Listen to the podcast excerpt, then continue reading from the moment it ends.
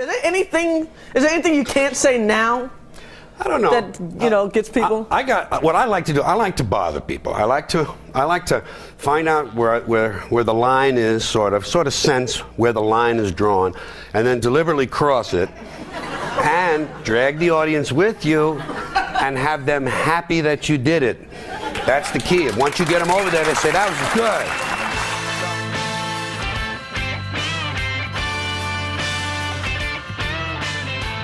段子这个事儿啊，是最不能够单独拿出来的。谁来讲这个段子，严重影响了这个段子本身的质量以及被接受程度。脱口秀演员讲线上，通常来说，它最大的好处就是不用担心现场会被打。Chris Rock 就是一个非常典型的例子，因为过时被时代抛弃了的，遭受到如此悲惨遭遇的老艺术家。同样，这个段子如果不是 Chris Rock 来讲，是丹泽尔·华盛顿来讲，是奥巴马来讲，是 Jada 的好朋友，你想象一下，会不会有可能不一样？我认为打人不对，不是因为他犯法了，不是因为他是暴力，不只是打人背后的这个逻辑是用强权堵住声音，而我们应该寻求的是用回应去平衡声音。被误导的骑士精神，有毒的男子气概。一个段子，你当然可以不喜欢，你怎么都可以不喜欢，你不用听别人解释，你想不开心就不开心，不用非让别人告诉你为啥你别不开心。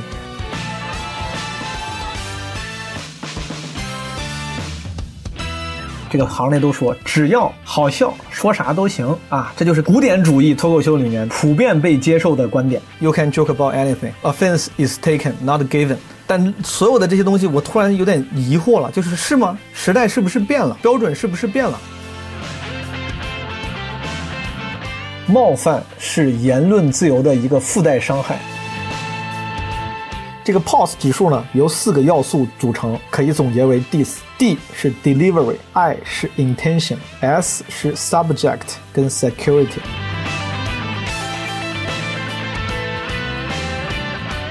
能解释为愚蠢的，就不要解释为恶意；能解释为无知的，就不要解释为愚蠢。这是我们的工作，我们就得演那个，就是真的，我们得演小丑。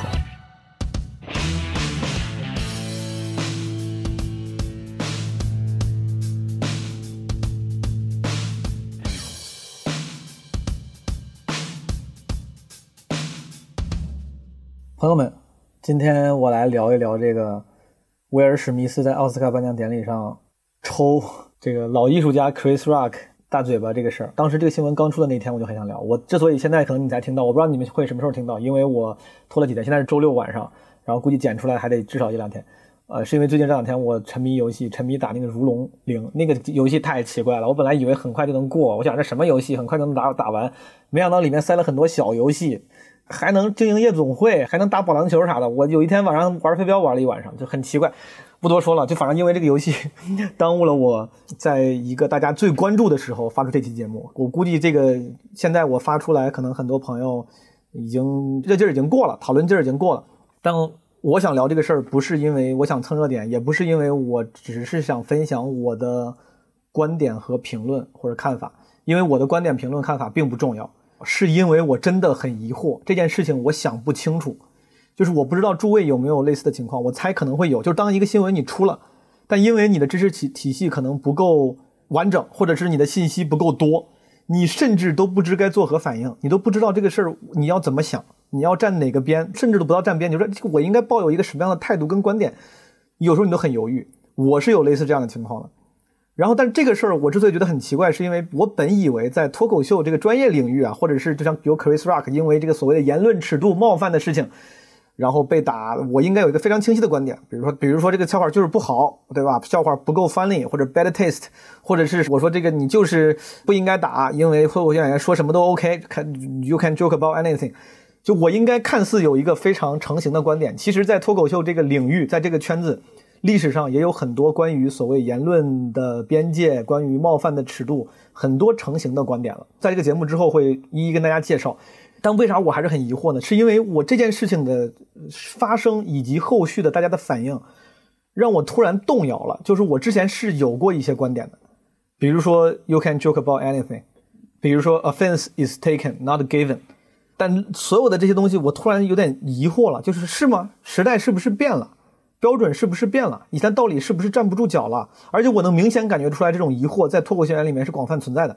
之前有时候有类似的这种没有这么 controversial 的有争议的事情，你会发现有很多脱口秀演员朋友，我会发现他们在社交平台上会比较坚定的站边。但这件事情上，因为太多人感觉为威尔史密斯叫好，或者是觉得能理解他啊，说打人不对，但是我能理解。很多人抱有类似这样的观点，我的很多脱口秀演员朋友们，他们也不知该作何反应，就似乎觉得，哎，我一边似乎应该是像之前一样支持这个开什么玩笑都行，但一边是不是是不是不对啊？是不是我不应该这样说呀？我要这样说的话，是不是显得我我就不懂事儿了，或者是是不是不正确？我能发现这种疑惑是广泛存在的，所以说。我尝试做了一个很认真的思考，然后这期节目就是我的思考过程跟思考结果。这期节目我准备的还算挺认真的，我做了一个非常详细的大纲，什么思维导图，我甚至为我的理论开发了一个模型。这个咱们之后一点一点聊。呃，是因为我这期节目，与其说我想跟观众分享，我第一要务是想。让自己把这个事儿给想清楚了、捋清楚了。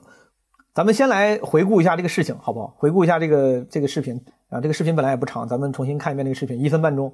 我 B 站上这有点夸张了，B 站上已经有什么 4K 五十帧 AI 修复补帧画质增强版，真的没必要吧，哥们儿？就一分半钟，那个，咱看一看这个 4K 五十帧画质增强版。Chris Rock 在这个奥斯卡颁奖典礼上是主持人啊，威尔史密斯大家都知道是一个影星，威尔 Chris Rock 是一个。呃，老牌的脱口秀演员，老艺术家了。这哥们儿五十六岁了，威尔史密斯五十四岁了。然后这个事情是怎么回事呢？先是 Chris Rock 在这个颁奖典礼上开了一个演员的玩笑啊，这个演员叫什么 Harvesting，我我我忘了，不认识，咱听一听。I gotta see it, it's really good. You know who's got the hardest job tonight? Javier Bardem and his wife are oh Javier. Now if she loses, 这是个 Latino 的名字，应该。He can't win. 这是一个非常，这是一个非常老套的 Happy Wife 的段子，就是 Happy Wife 是一个非常老套的段子的一个嗯结构，就有点像什么 Two Man Walks into a Bar 一样，就是是其实是个不甚高明的段子。就 Happy Wife，他说今天这哥们儿你可不能赢啊，对吧？你要赢了，你要拿奖了，你老婆没拿奖，你你回去可就惨了。他说我猜这哥们儿 Javier，你现在心里肯定是祈祷着威尔史密斯能拿奖，对吧？然后让自己的老婆 happy 一点。is praying that Will Smith wins. Like, please, Lord. 好，威尔史密斯这个时候，你看镜头切过去，他也是在笑的。这是一个其实就是无甚亮点的正常的段子。然后就移到威尔史密斯了。威尔史密斯的老婆夫人叫 Jada。Jada, I love Jada. you. G.I. Jane 2, can't wait to see it. All right. 这个段子 J.I. Jane Two 的很多朋友在网上看新闻早就被普及过了，对吧？一个电影主角是一个圆寸的光头的女性，Jada 威尔史密斯的老婆，她就是一个圆寸、一个光头的形象，这是一个对她的外形的调侃。咱们先把背后的那些额外信息放一边。我知道大部分新闻都会说这个女的受脱发症困扰、受疾病的困扰才体力圆寸的，然后 Chris Rock 嘲笑她的缺陷跟疾病，这个是有一些媒体会用的形容方式。咱们尽量不用这种提前带着主观偏见、对于动机推测的、带着评判的 judge judgmental 的这样的语言。咱们现在就只看评论事实，就是 Chris Rock 开了一个关于 J 的外形的玩笑，然后这个玩笑现场接受度怎么样呢？听起来是还可以的，大家笑声比上一轮还大，对吧？甚至还有二次的这个。That was a that was a nice one. Okay. 然后这时候 Chris Rock 说的，就是他他看了一下，大家觉得哎还挺好笑的，甚至效果还挺好的。说哎，that it's that was a nice one，就是这个动作其实看起来像很随意的说哎好笑是吧？你们你们觉得还还不错？你看我讲的还挺好的。这其实是一个也是一个很成熟的技巧了。很多演员都会用这种方式把观众拉向自己这一边，就是在讲一些敏感话题的时候。他们会用这种方式来提醒观众说：“你看，你笑了啊，这咱这这这这玩笑，说明还挺好笑的啊，没没我没没啥别的意思，大家就开心开心啊，你跟我是一班的，就是在敏感话题上做一个二次确认，来保证自己的安全以及观众的安全，就观众 feel secure to laugh。这个关于什么 secure security 这个理论，这是我一会儿开发的那个模型里的，咱们一会儿详聊。反正 Chris Rock 加了一句这种感觉确认的话。我感觉很很少人会聊这句话，这句话我觉得说不定是很关键的，对于这个事情的走向，咱们之后详聊。I'm out here. Uh oh, Richard. 他说完那个之后，That was nice one。威尔史密斯已经上台了，然后他说：“哦，Richard，因为那个威尔史密斯在电影里面的那个角色是 King Richard，Chris Rock 应该是一脸懵，对吧？但是他就用尬笑，然后感觉应该嗯这不知道咋回事儿就是用尽量友善的方式来回应，尬笑。Oh my fucking god！我当时看到这儿的时候，我立马就停了。就是我在微博上看视频看到这儿，我根本就不敢往下看，我觉得太尴尬了。我对这种尴尬太能同理了，就是太感同身受了。我当时看到这个视频的这个地方，Chris Rock 被打完之后，我真的不敢往下看。我做了好久的心理建设，才把这个视频给看了。Wow. Will Smith just smacked the shit out of me. 威尔史密斯刚才他妈给我打出屎了，对吧？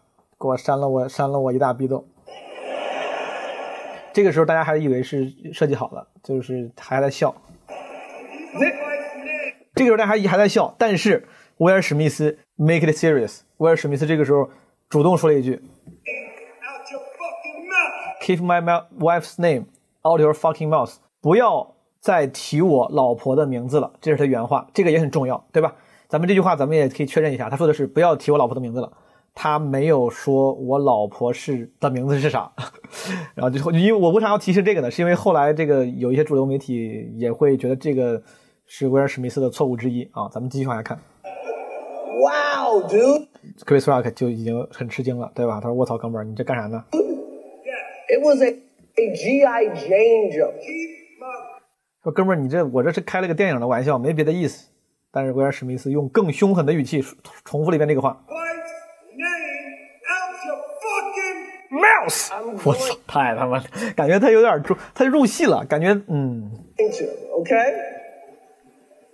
他说 I'm going to，他说好可以，我本来他说 I'm going to，我本来也没要继续说了。然后这个东西这句话没有啥可去分析的，这个时候一定是 Chris Rock 已经懵了，他就是本能的在对话，他也没有什么语语言艺术啥的，能，但是他能做到这一步已经很牛逼了。Oh, okay. 懵，还在懵。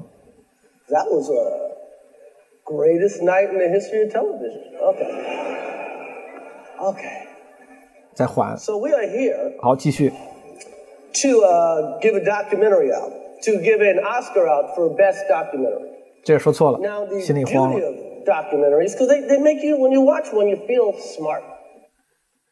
Chris Rock 被打了，然后被人在底下非常凶狠的喊了，影响了自己的 crowd 这些观众，影响了自己的表演 啊，自己的工作，他继续 carry on 了。好，咱们就形容事实形容完了，对吧？然后这个事情在网上的评价大概是什么样的呢？大家我估计也都有印象。首先国内啊，我当时看到国内第一波评论，大部分是打得好，然后很多人还举例子说是这简这就像什么大张大大打了谢楠，然后武警上去抽了张大大一大嘴巴，就很多人就用这样的比喻来比喻这件事情。在这一波里面，甚至有一些人迎合大家的情绪，比如有一个我之前还还挺还还挺有好感的博主啊，他发了一个微博，就是说他说这个事儿就很爽，他说这个事儿就等于说是很爽，有点像咱们日常生活中有人开了不好笑的笑话，然后这个新闻里面这个威尔史密斯帮咱们把这个把咱们的一口恶气给出了。他虽然也中间也提到，虽然打人不对，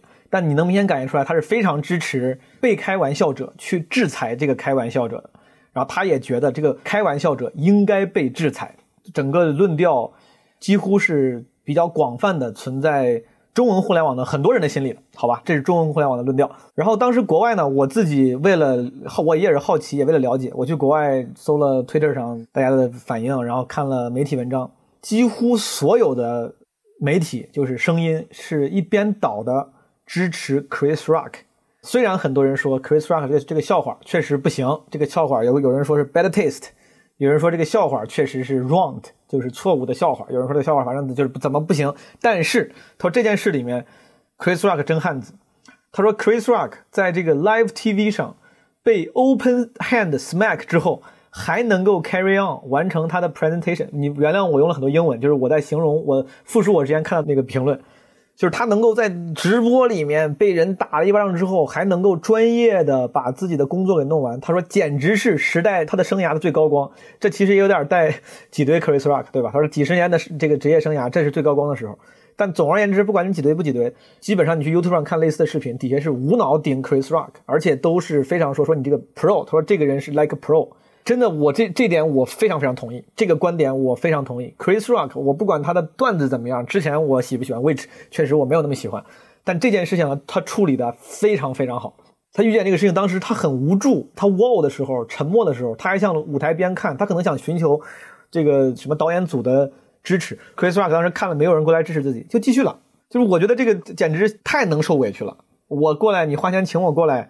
然后在你的职场里面，我被打，这是工伤啊，简直这就是工伤啊！然后也没人过来管我，但凡有点明星脾气，就他妈摔东西走人了，他妈啥意思呢？给我找的活这是什么活对吧？我觉得大家对于 Chris Rock 的专业精神的评论，以及觉得这才是真的真男人啊，当然这个男人加引号，不是说只有男人才是这样，但是用他们所谓的咱们国内所说的真男人，我觉得威尔史密斯打人不是真男人，但是 Chris Rock 忍下来且专业的完成了工作，非常值得敬佩。极其值得敬佩，这是一个观点，就是基本上对于这两个人的权责分配的观点。Chris Rock 玩笑不合适在先，但是这件事情打人是最大的不对。呃，Chris Rock 的回应非常好。还有一些人呢，他们这个分析的角度就更多了，比如说有一些黑人的 celebrity 名人主持人，我看新闻上说，他们当时知道这新闻之后，就在那类似脱口秀节目里面就表达嘛，说非常痛心。就这些黑人的这个嘉宾，这个这个背景信息就是在美国。黑人作为少数群体呢，他们其实承受着很多刻板印象，比如说，黑人喜欢暴力，崇尚暴力，更控制不住自己。这是一个，呃，黑人群体这么多年来想要去调整的、改变的一个刻板印象。然后当时这个这个主持人就说，他他就是另外一个节目的主持人说，他说咱们花了这么多年教育自己的小孩儿别人对咱们的刻板印象是不对的。然后在电视上威尔史密斯这巴掌就是一下。到会解放前，就一下让我们所有的解释都没用了。这确实就是你知道，就一边说什么这个黑人不是崇尚暴力，然后一边威尔史密斯因为一个笑话、一个玩笑，咣上去打人，全世界现场直播。而且幸亏 Chris Rock 没还手，Chris Rock 但凡还手，两个黑人大哥五十多岁了，现场他妈因为一个笑话打起来，你说这像啥？就这种他们这个群体对于这种刻板印象的强化，咱们可能有点难感同身受，但你就这么想。就比如说，现在我跟岳云鹏去参加什么，比如说火炬，嗯，火炬传递仪式，我跑在路上，我突然啊，我一个河南人搬了个井盖跑了，你知道吗？就是这就是感觉威尔史密斯干的事儿，就是我们他妈洗了这么久，说河南人什么偷井盖，这这是这是偏见，这是刻板印象，然后我他妈在在 CCTV 的直播里面，我搬着井盖就跑了，火炬我也不要了，对吧？然后，如果 Chris Rock 还手，相当于什么呢？相当于岳云鹏看着搬上井盖要开车走了，他说：“哎，他说你开车来的。”然后啪，他也搬了五个井盖跟我一起走了。这个比喻啊，就是让你们理解，就是可能对于这个群体的人，这种强化的刻板印象，他们可能真的就是很郁闷。这个我我也有点感触，是我记得去年应该是去年，去年还是前年。网上应该有新闻，有些朋友还记得，但是好多朋友转给我，有个嗯卡车在高速上，河南境的那个高速上什么翻了，然后那些井他运的就是井盖，然后井盖被人哄抢一空，然后当时大家所有的人转过，就是就是开玩笑嘛，说这个河南人果然对井盖是真爱，但后来好像后续的新闻是所有的井盖都被还回来了。我不知道是因为什么原因，好像据说是因为大家本来也没有别的意思，就是想占便宜，对吧？这可能是这些底层的民众没有什么意识，后来觉得这不对，为了自己的这个这老乡们的形象还回来的，但是已经没有用了。你还回来这个事儿，知道的人一定比知道你拿的这个人少的特别多。所以说，当时这些黑人群体的这些意见领袖们，他们也是觉得威尔史密斯你这个行为做的太不对了。咱们这一个群体一个族群几十年来为了去改正这刻板印象，你他妈一巴掌完蛋。对吧？我这尤其他们说，他说对于后代的教育，他说你这一巴掌全扇没了。还有一个一个观点，这个是从性别角度来讨论的。我确实之前我不是特别敏感，但是是华盛顿邮报呃发的这个文章，我觉得说的也有有道理。我跟大家分享一下，华盛顿邮报它有一个文章叫《The Misguided Chivalry》，就是被误导的骑士精神，对吧？我我可以咱们意义的话叫有毒的男子气概。他说这个威尔史密斯啊，看似有男子气概。就是特别像传统观念里面，就是那种霸总文里面的那种霸总、霸道总裁，对吧？你竟敢动我的女人，对吧？他说的是，他说你这个赶紧就是不要再提我老婆的名字。但是这个编辑呢，《华盛顿邮报》这个编辑他又说，他说他整个这个故事的问题在于，本来这个事情的主角是这个女性 Jade，她是被开玩笑那个，她是有权决定自己是否是不是要不开心。他本来有权决定我要不要站起来，我要不要抗议，我要不要去跟媒体说这件事情上我怎么想的，是或者说要不要原谅他。但是因为威尔史密斯这一巴掌，所有的事情的焦点，所谓的 narrative，所有的这个故事讲述都变成了这两个男性为主角。大家关心的是你们这个打架这个八卦，最终这个当事人人家咋想的不知道。甚至这个，呃，威尔史密斯，你嘴里说着不要提老婆的名字，但你老婆是谁被你给符号化了，对吧？你没有提你老婆的名字，你没有让他站起来去说，他说我老婆有话要说，他不开心。你把这件事情是你这个女性不不受尊重。转移成了你的面子受到了损伤，对吧？我作为男性，你说我的老婆就是不给我面子，大概是这么一个逻辑，对吧？咱们大概能理解，这是一个比较传统的所谓骑士精神。传统骑士精神里面也确实是，就是男性有义务为女性承担责任，有义务去保护女性。很多年来，甚至直到现在，有很多人都觉得这个是一个有魅力的男性特质。但确实，大家也知道，呃，最近的这个各种进步的呃议议题，然后思潮。呃，让各种各样的观点都有了一些改变跟进化。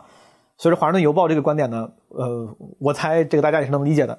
我觉得有道理。这件事情，呃，虽然我作为一个很惭愧的说，作为一个对新媒体不敏感的直男，我没有在第一时间想想到这个角度。但是我看完这篇文章之后，我觉得有道理，确实是应该把话语权，应该把这个发生的，把这个焦点给到这个当事人这个女性身上。Jada 她开不开心？然后这个编辑就说：“他说如果没有这一巴掌。”本身这个故事的走向可能是第二天，我们会看到大家在推特上开始讨论这个段子到底有多不合适。我们会看到媒体去采访 Jada 说你怎么想？Jada 可以选择原谅，可以选择去 raise awareness about 他的那个什么病，对吧？他有很多种选择，但现在他的选选择都没有了，他的选择被这个男性自以为是的一个姿态全部所掩盖了。这是另外一个声音，最后一个声音也是我最想回应的。最后一个声音呢是后来中文互联网上也以及我身边很多朋友会给出的一个观点。就刚开始，中文互联网上大家普遍还是觉得哇打得好，但后来出现了很多看似更理智的声音、更理智的观点，说玩笑确实是不合适，但是打人无论如何都是不对的。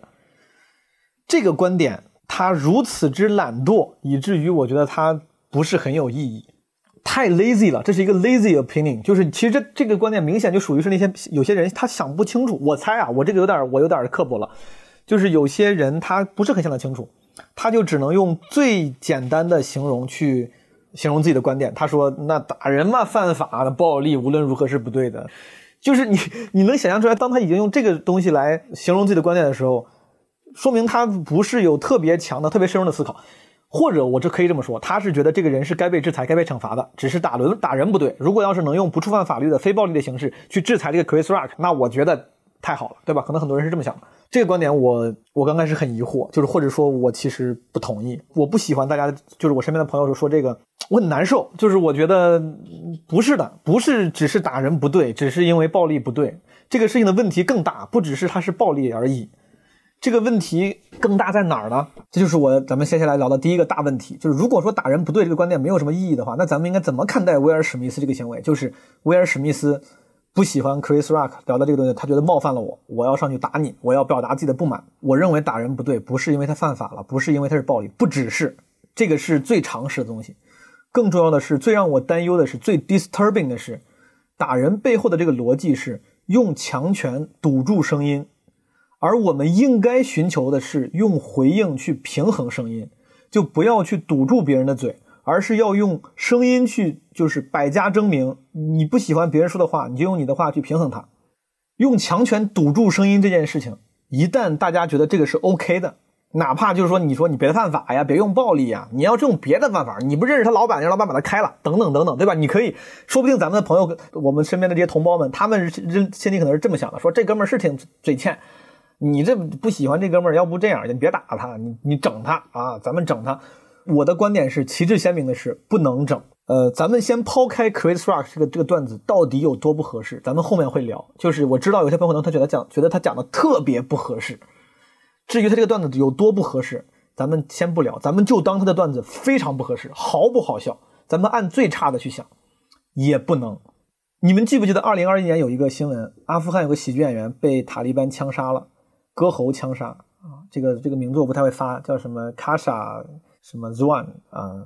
这件事情就是就是这个事情的升级版。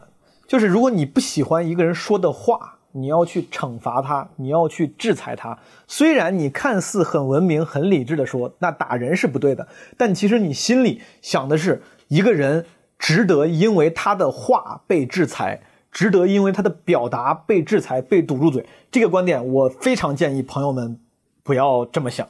我知道有时候知行合一很难，那这个道理你咱们做到了，很有可能现实生活中你还是有时候会气气上头，你会很不爽，想要去想要去治他。但是咱们现在先聊道理，我希望道理上基本无害的听众们都能尽量同意，就是不要因为不喜欢别人的话去制裁他。而且更重要的是，Chris Rock 在台上讲的这个话，他不是他甚至不是话，他是个表演，这个是一个。我觉得是一个前提，但是哪怕你不同意他这个表演，你就说他这就是他他完全的自我表达，咱们仍然不改变我的观点。但更重要的，他首先是个表演。所有的这些这个这些 show，请一个脱口秀演员做主持人，前面写好这个 monologue 去调侃这个观众，他他就是个 show 啊，他是一个 show。而且能明显看出来，感觉出来，Chris Rock 是一个舞台人格。你看他那个在讲讲段子的时候，以及他最后正常主持的时候，完全是两个状态。你看他 HBO 里面录的跟 Ricky Gervais 什么 Louis C.K. 的那个 Talking Funny。那个访谈节目，Chris Rock 是一个非常成熟正常的呃中年人。据说他在台上会讲 nigger 这个词儿，他在现实生活中是不讲 nigger 这个词儿的。他比 Louis C.K. 都正确。这个哥们儿他在台上那个状态明显是一个舞台人格，这是一个表演。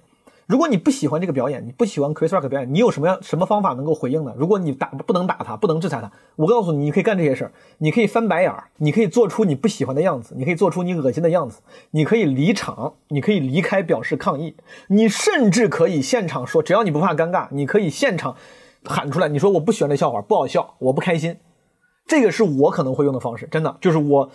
之前那个博主说，他说国内有很多朋友就是被那些开了说开了玩笑，但是又被人说开不起玩笑，就说看到这个新闻就出了一口恶气。我觉得这也太 low 了。就是你如果要靠这个东西来出一口恶气，就说明你平时也太懦弱了。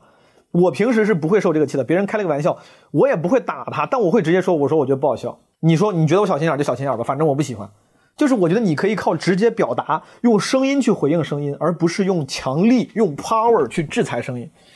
你可以发 Twitter，你可以联系媒体说这个东西我让我太伤心。Jada 可以联系媒体说他开我这个玩笑，但其实我特别的难受，我很不喜欢这个玩笑，我觉得非常不合时宜。这个是我们能干的事情。有些朋友如果可能会问说，那我要是去看脱口秀演出，对吧？我花钱去的，你这要是说话冒犯了我，那我就是不爽，我想让你退票钱。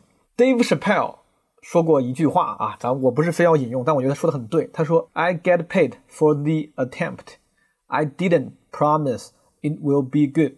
I get paid，你花的票钱呢是 for my attempt，是付给我的尝试的。我没有保证它一定会好，你一定会喜欢。一个道理，如果你去看一个话剧，看一个音乐剧，你看一个演唱会，你中间有三首歌，你发现哎，原来你不喜欢。你本来以为他会唱那几首歌，他发现他没唱，你找谁说理去？你不会找谁说理，那就这东西你 pay for the attempt，对方会 attempt try to。amuse you，对吧？他肯定他也不会故意想要去冒犯你，他肯定想让你开心。但是如果他最后尝试失败了，他的 attempt，他的 attempt 失败了，这很正常。你你花，那你的票钱就是有某种程度的这个随机性在里面的。脱口秀演出一样的。Jim Norton 之前讲过一个段子。Why is comedy the only form of the arts where people think that they have to agree with or approve the content? Why is that? You don't walk through a museum with a towel and throw it over paintings that you don't like. I don't want anybody else seeing this because I didn't quite enjoy it. 你去美术馆看画，你去博物馆看画，你会因为不喜欢这个画，非要拿布把它给盖上吗？说，哎呀，这个画我可不喜欢，我得赶紧确保你们都没人能看到这个画。不会的，脱口秀演出它跟所有其他的演出表演是一样的。如果你不喜欢，它代表什么？仅仅代表你不喜欢，不代表对方上面这个人有罪有错。如果你不喜欢一个人的表演，你能做的就像你不喜欢其他的表演，或者你甚至不喜欢一个饭馆一样，你可以去跟人说你不喜欢，倒不是不让你说，你可以说你不喜欢，你甚至可以上网去找媒体，理论上你甚至可以网暴他，对吧？虽然这不倡议，但是如果在法律的范围范围内，你理论上甚至可以去用声音去去淹没他，但是你要用声音回应声音，你不可能在一个音乐会现场突然上去打那个周杰伦，你说周杰伦，那么为什么不唱《东风破》啊？周杰伦。你不可能去在仁义跑上台去拽着宋丹丹说，为啥刚才你个台词你说的跟上次不一样了？我不喜欢，我喜欢你上一版的说法。不会的，脱口秀演出是一样的。我知道为什么，就是因为脱口秀演出它太它的交流感太强了，它的观点表达太明显了。当你看在一在你在看一个话剧、音乐剧和演出什么展览的时候，你的那个观察者、局外人的感觉会非常明显，就这个事情你在观察。但在脱口秀演出里面，你时常会觉得你是那个 show 的一部分，你觉得这个人在跟你说话，他在说事儿呢，那他这个就不是表演呢，他这就他就说的就不对呀、但是这这这是表演。我自己呃是一个经常在线下做脱口秀主持人，然后也挺喜欢互动的人。就是我经常干挤兑台下观众这个事儿。有些我的线下观众你们应该知道，我是比较喜欢互动的。我一般做主持人的时候，我都会一定会说，就而且甚至反正在我这边啊，我是第一个会去去这么明明确的跟大家讲清楚了。我说一会儿可能会有演员可能会像我这样，像主持人这样会跟你互动，问你问题。啊，可能里面会有调侃你的部分，挤兑你的部分。在我的现场的时候，我一般不用“冒犯”这个词儿，因为他们可能会更不好理解到底是什么冒犯。我就说可能会挤兑你，开你玩笑，这都是演出的一部分，希望大家不要当真，这个很重要。在舞台上发生的是演出的一部分，Chris Rock 这个是舞演出的一部分。如果他开这个玩笑，观众不喜欢，哪怕是当事人，那就说明你不喜欢这个演出。虽然我知道你的不喜欢可能比一般人可能更大，因为你是那个素材，但是在法律允许的范围内，这个人就是在说一个。受法律保护的话，只是这个话他不喜欢。如果他说的不好，你放心，他自然会有相应的代价。如果他说的非常不好，第一，他现场就会冷场，大家就会都都觉得很很奇怪，或者是他就像大部分的表达者一样，他会被网上的人所抵制、所讨论、所喷、所骂，对吧？这个是应该有的样子。虽然之前我也会说什么 David Chappelle 讲个什么什么也被 transgender 要 cancel，然后包括那个。好多演员都搞过这个，Tom Segura 也要什么被人要说 Netflix 给他下架好了，很多人都被要 cancel 过，但至少都是在网上用声音对抗声音，没有人雇个杀手把他杀了，或者是冲到他家把他打一顿，这个是非常不应该的。John Rivers 很有名的那个所谓的麦瑟尔夫人的原型，那个老太太很有名的脱口秀演员，老艺术家了，他之前也说过嘛，他说 If you don't like it, you can leave。他当时那个很有名的那个事儿，他讲了一个什么聋哑人的段子，然后底下有人不喜欢，说我女儿也是聋哑人，他说你怎么讲这个？然后，但是这个人走了，你你看那个短片里面，John Rivers 就一边回应他，一边说他 You are stupid，一边说 In case 你在 hallway 里面听不到，就说明这个这个人已经走了。这个人做的是正确的，就走了。你可以不喜欢，你可以你可以抗议，你可以离场，对吧？你我买了这个票，我以为会讲的挺好，没想到讲的不好，那老子走了。而且我不光走，我还要回去在网上发说这一场啊不好笑，你别去看，这都可以。但是不仅不要用暴力去制裁他，我也不建议用任何别的方式去制裁一个说话的人。不要因为别人说话你不喜欢而去尝试制裁他，甚至是去寻求更高的力量去制裁他。我觉得这不是一个好的良性的循环。所以说我这个这个地方，我把这个事儿我觉得说清楚了，就是怎么去看威尔史密斯这个事儿。就威尔史密斯这件事情，打人当然不对，但这个只说到这儿太浅了。我觉得更深的就是咱们不要搞文字狱。当然，文字狱是一个更 subtle 的，我这个比喻可能不太对啊，但是就是尽量咱们不要让脱口秀演员因言获罪，尤其是脱口秀演员本来就是靠 talk shit 活着的。说真的，就是这是他的工作，很多时候他就是工作没做好，他不是有意要冒犯你，他就是业务能力的问题，这是业务能力的问题，而不是动机的问题，不是善意和恶意的问题。所以说，咱聊完威尔史密斯这个事儿之后，我想接着再深入聊一下，咱们到底应该怎么回应不喜欢的段子。首先，这有个前提，在呃西方啊，业界有一些在之前被广泛接受的观点，就是 you can joke about anything，甚至有脱口秀演员说，他说 I never apologize for my jokes，对吧？哪怕你再不喜欢，我也从来不道歉。之前我看那个纪录片里面讲的那个，忘了是谁了。我通常是比较认同的，他需要接受一个背景，就是 free speech 的这个背景。呃，如果你支持 free speech。理论上啊，咱们就说理论上，你支持 free speech，你就应该支持 free jokes。咱们就当就这么叫，在我这个叫法有点奇怪。我先跟大家分享一下，包括之前说的，包括我接下来要说的所有东西，其实我两年前都做了 research，存在我的文档里。因为当时我遇到另外一件事情，就是我的一个演员大哥，他现场做主持人的时候调侃了一个观众，调侃完之后呢，这个观众散场的时候，拽着这个大哥就说：“你这刚才调侃调侃我，我不开心。”啊，哭着说的。我要是跟朋友一块来，你这开这种玩笑就算了；但是我跟我妈一块来了，你开这个玩笑，我很难受。我要你退票。啊，这我简而言之吧，这就是这么一个事儿。当时因为这个事儿，我感触很深。我当时目睹了全程，甚至我还参与了安抚之类的。我当时因为这个事儿特别想发个微博聊所谓的这个冒犯呀，以及观众应该有什么的心态。所以我我做了很多 research，我看了很多纪录片，就去聊了解西方怎么去拿捏这个事儿。到最后我忘了为啥了，可能就是因为最后自己也没想清楚，甚至我觉得我可能。甚至我觉得我应该这个东西说的很奇怪，就是你不应该教育观众要怎么听脱口秀，因为你理论上你可以用任何姿态听脱口秀，听脱口秀没有不需要门槛，对吧？所以说我当时没有拿捏好一个好的姿态，我把这些所有的研究资料都放哪了？当时我就研究了这个所谓的 free speech，这个我就不说中文了啊，说中文有点有点敏感。比如说在美国啊，是脱口秀最发达的国家，free speech 的程度是什么？我跟大家确认一下，有些人很多人知道，我自己之前不清楚，我研究了一下，美国的 free speech 它甚至是保护仇恨言论的。你如果你说你说我不喜欢犹太人，你说我不喜欢中国人，只要你不引起立即的危险，它就是被保护的。我确我跟你确认一下，它保护的并不是仇恨言论，而是不引起立即危险的仇恨言论。就他们就有这么宽的线，这个就是所谓的第一宪法修正案嘛。什么叫立即的危险？就是说你说啥都行，但比如说你在电影院里喊要着火了，你在学校里面喊我要炸学校，然后引起了骚乱，什么踩踏，这种就属于引起了立即的危险。这些东西是不被保护的，其他的一切言论都是合法的啊！我不是法学专业的，大概是这么这么情况啊。呃，美国是属于相对来说在这一层比较开放的国家，就采取比较开放法律的、比较宽松法律的。因为好像在这个世界上，在 free speech 方面有两类风格的法律，一类呢是去保护公共秩序，一类是保护人类尊严啊，这是我的调研结果。他当时说的时候，他说是 laws against hate speech can be divided into two types: those intended to preserve public order and those intended to protect human dignity，就是。这两类里面，如果你要是为了维护秩序，那你就会更严一点，对吧？我就是只要你可能说了这个，嗯，不利于社会稳定啊，不利于民族团结，可能我就不让你说了。那有一些呢，可能就会相对来说更宽松一些，只要没有立即的危险，我就让你说。首先，包含美国在内的一些国家，他们会采取的是比较啊松的。啊，当然也有很多国家，比如说中国呀、欧洲的很多国家，其实采取的是相对来说更注重社会秩序的这个法律体系。这个 free speech，如果你要是支持的话，那其实 free jokes 你就比较好理解了。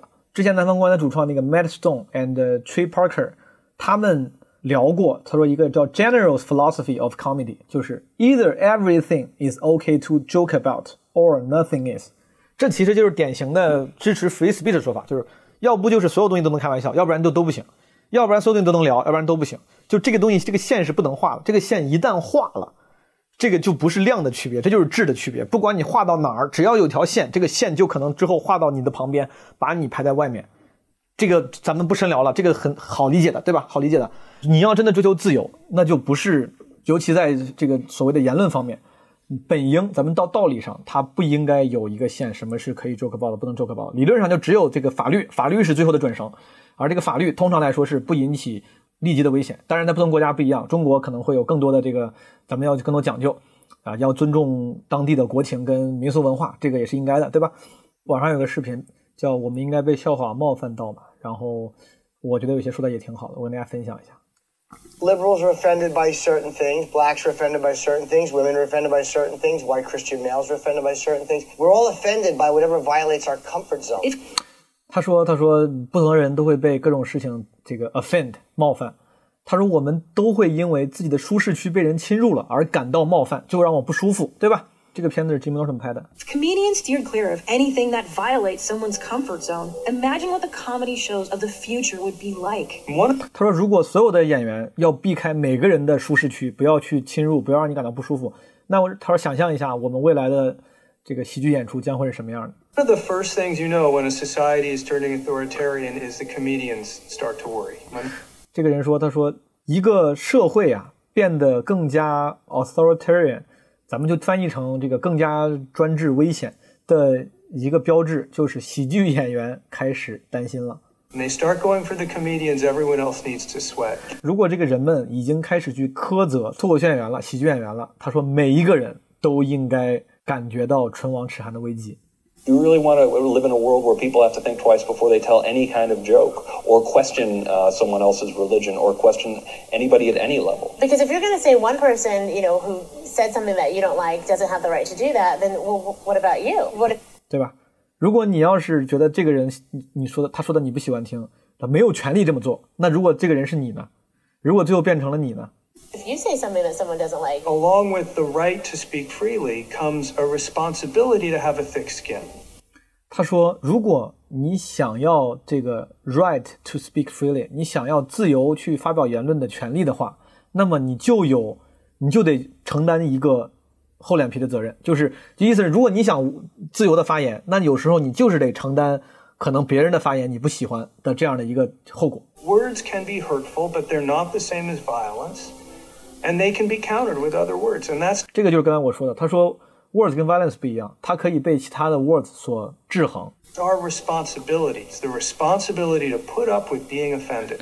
就是这个哥们儿说，我不知道他是谁啊。他说，他说这个我们有一个去 put up with being offended 的责任。这个感觉有点像 PUA，就是说，那你要是被冒犯了，你就忍着，对吧？他不是 PUA，这个就是世界，朋友们，这个就是 real world。我觉得咱们很多听众里面，肯定有人比我更有文化、更有见识，不用我来教大家世界是什么样的。但是我只是想提醒一下。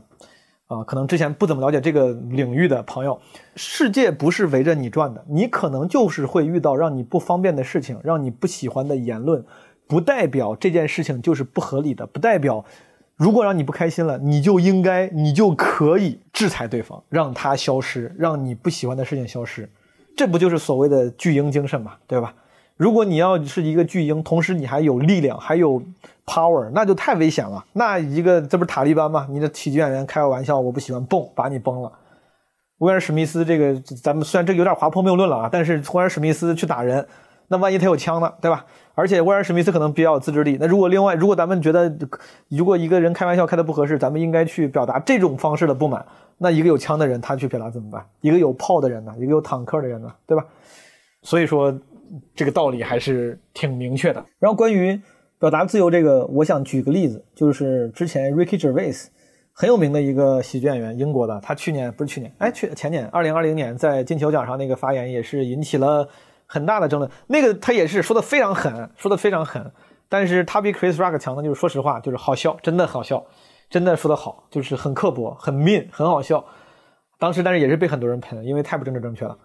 Ricky Gervais 之前就是我说刚才说的 HBO 拍那个 Talking Funny，Ricky Gervais 呃呃 Louis C.K. Chris Rock 他们一块聊，还有还有谁吗？呃 Jerry Seinfeld 那个宋飞，呃他们四个聊的嘛。Ricky Gervais 其实当时主持人，他是英版 Office 的导演，也是这个这制作人应该是吧，就是创作者 Creator。呃，后来拍的那个 Afterlife 也是他拍的，就这哥们儿是有才的，他是一个喜剧演员，他是一个主持人，他是一个 show maker，我很佩服。这哥们儿呢，有一个当时我就我刚才我讲那个几年前我那个大哥那个事儿，当时我为了去想清楚到底这个观众有没有权利要求退票钱，有没有权利不爽，然后来指责脱口秀演员，我上网搜的时候就发现这个例子，Ricky Gervais 二零一七年在 Belfast 做专场巡演，他讲了一个 dead baby jokes，你现在网上能搜到，应该叫 Three Reasons Not to Have Kids，就是不要小孩的三个理由，大概就是他说我为啥不要小孩，然后这个讲大部分时时候是正常的，但是中间。他就说：“万一我又养不好，我养不好小孩，万一他妈小孩被我养死了，然后他他在那演，跟老婆说他说，哎，老婆，小孩死了。”这个 Ricky Gervais 后来回应说过一句话：“People get offended when they mistake the subject of a joke with the actual target. Yeah, and they're not necessarily the same thing. You can make jokes about any subject. It depends what the joke is. Yeah, there's no." There's no rules. You can't joke about this. You can. You should. You be just to. can. Yeah. Okay. Um. And there's nothing sacred. Well, that's really. the point. There's nothing sacred. So Yeah. everything should be everything should be subject to ridicule. Yeah. I mean, as to, even just to force you to understand, think about it more. I know. But people then they go, uh, "Wow, um, yeah, but you shouldn't hurt people's feelings." Well, you can if their feelings are wrong. Yeah, yeah, You know, yeah. get, if, yeah, you, if you it's don't like okay. the facts, get Yeah, don't yeah. change the facts, change the feelings. Yeah, you know. yeah. Um, and also they, they then they try and do this thing. Oh, you should um, you should never you should never punch down. You should uh, you should punch up. Well, who's to say what's up and down is? Yeah, yeah, it's a subjective. So uh, and- you're you're you're deciding who's down and who's up. No, no, Yeah. no, no, no. You you do you Well- don't get to do that. 他说，经常这个 people get offended 是因为弄混了 一个段子的话题和它真正的目的。就是我的话题是 dead babies，但有可能我的目的不是想宣扬这种恶趣味，是因为可能我是想宣扬、想讽刺那些不负责任的父母，对吧？他没有这么说，这是我后面这个补充是我自己说的。但 anyway，就是他讲了一个小笑话之后呢，有现场有一对父母，因为他们的小孩早产了啊，流产了，他俩就愤而离席，找到了媒体，说我太气愤了。不知道为啥 Ricky Gervais 要讲这种 dead baby jokes，他说简直就是耸人听闻，而且我觉得没有任何必要。然后他们还联系了一个什么什么组织，一个就好像什么流产相关的，反正一个民间的组织，在 Facebook 上发了一个 warning，就是说不要去听这个，这个有可能是有问题的。其实啊，当时 Ricky Gervais 已经觉得这个就很过分了，大家你这太不成熟了，你不喜欢听你就不喜欢听就好了，这演出就这样。但现在咱们回过头看，这已经很文明了，就是我宁愿大家都这样，你不喜欢你去跟人说我不喜欢，你去跟人说为啥你不喜欢，然后让别人判断一下。你不喜欢的这个点，他们在不在意？有可能别人不在意，别人说啊，死小孩，OK，可以，我 OK，我可以听。当时呢，Ricky g e r v i s 他对于这件事情，他完全到最后都没有道歉，他没有说 sorry，他非常刚的刚到了最后，他是这么说的：他说，I see offense as the collateral damage of free speech。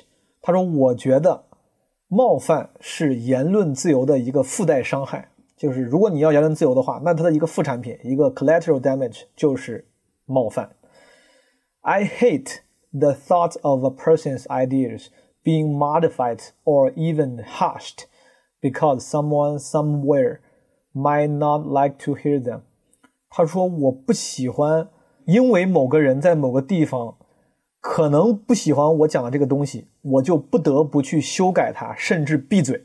Actually breaking the law or causing someone physically harm，除了这个东西是犯法的，或者。”让某些人物理上人身受到伤害了。说实话，他的这个观点是我入行之后一直支持着我的。我觉得脱口秀所谓的冒犯的边界应该在哪儿了？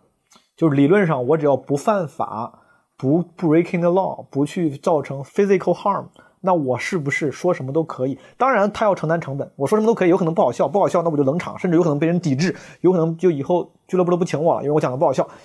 但道理是不是道理，对吧？我记得是 Ricky Gervais 还是 Louis C.K. 说的，就是说 “feeling is hurt”，我受伤了。哎呀，你伤害了我的感情，伤害了感情这件事情老被人提起，但它其实是最难量化的东西。我现在没有办法去非常严谨的说，就是所有被伤害感情的事情，它可能都不是这个不应该去制裁的，也有可能是有非常严重的。但我现在随便想一想，我觉得大部分伤害感情的事儿呢，如果不犯法，不造成 physical harm。可能你真的呀，就是 suck it up，也不一定 suck it up，就是你就是你不能制裁他。Feeling is hurt 是非常难量化的东西。Ricky Gervais 当时也说了，他说 The simple fact is offense is taken, not given. It's up to you if you are offended or not. And remember, just because you are offended, it doesn't mean you are right. 就是你被 offended 了，不一定代表你就是正确的，就只是证明我说话了你不喜欢，对吧？但是，一般 feeling 被伤害又是最容易被大家当回事儿的东西，很容易被大家当回事儿，很容易大家会误觉得，哎呀，我都你我的感情都被伤害了，我都受了委屈了，那你能不负责啊？那我能不治你？那不不可能吧？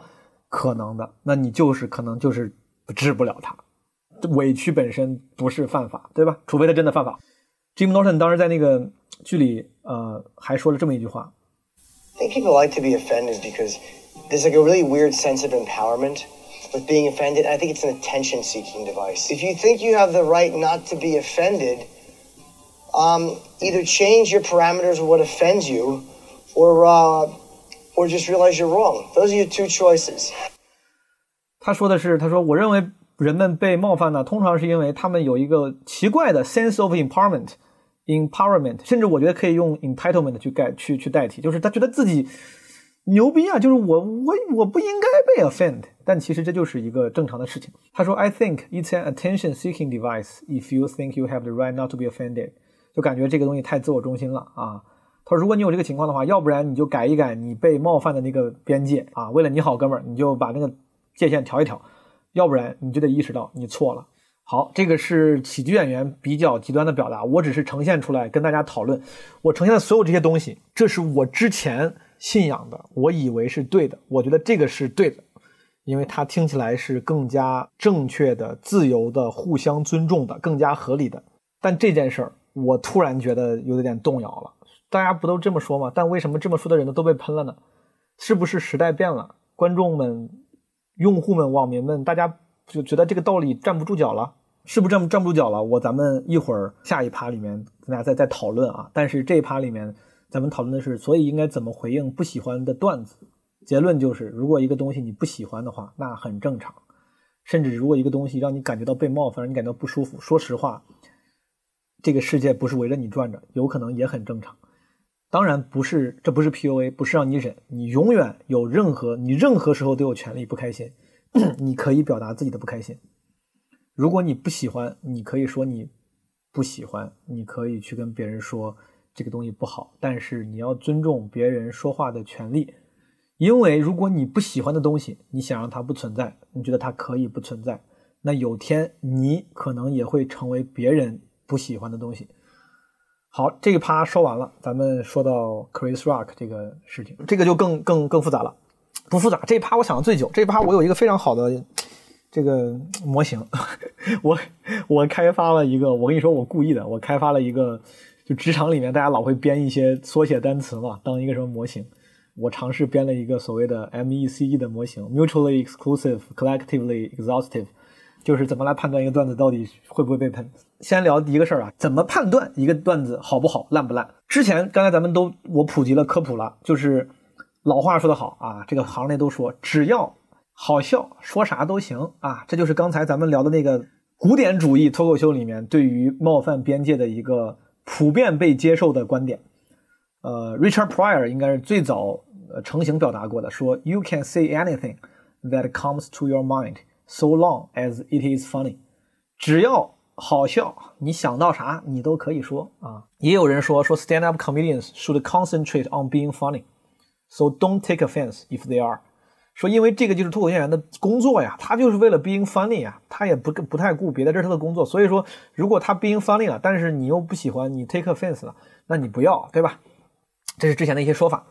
但是啊，这个咱们就进一步讨论了。这个时代变化了，逼着咱们不得不去思考了。一个段子好不好笑，它 fun 不 funny，好像似乎不是创作者一个人决定的。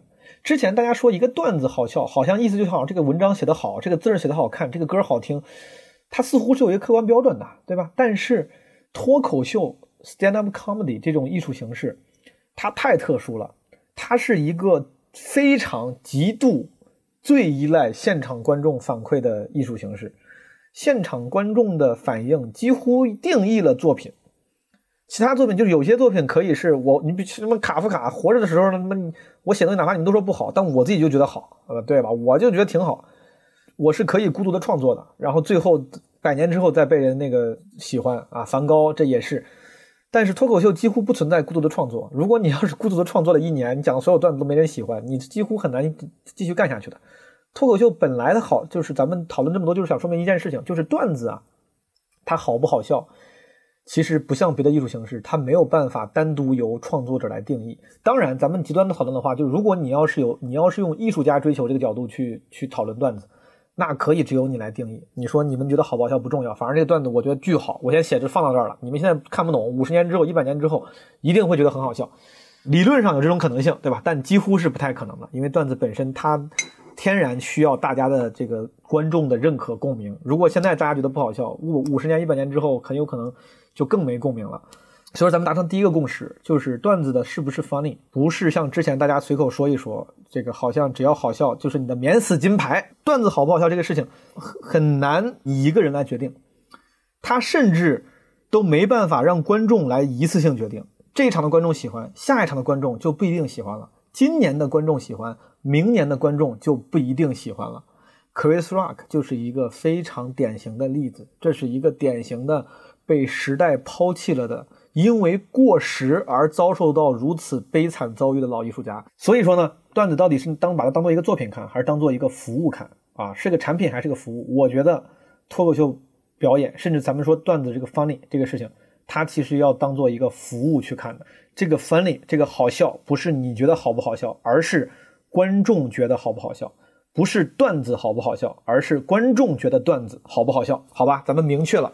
判断一个段子好不好笑，其实是要判断观众觉得段子好不好笑。这就是为什么之前有人说有一个说法叫 “read the audience”。大家之前一直觉得 “read the audience” 就是去看、感受今天观众的构成、观众的气氛，感觉这是一个辅助技能。就这个东西是一个有经验的表表演者需要做的一个辅助的事情。它可能啊越来越不是辅助的了吧，它很有可能就是一个核心技能。它就是核心技能。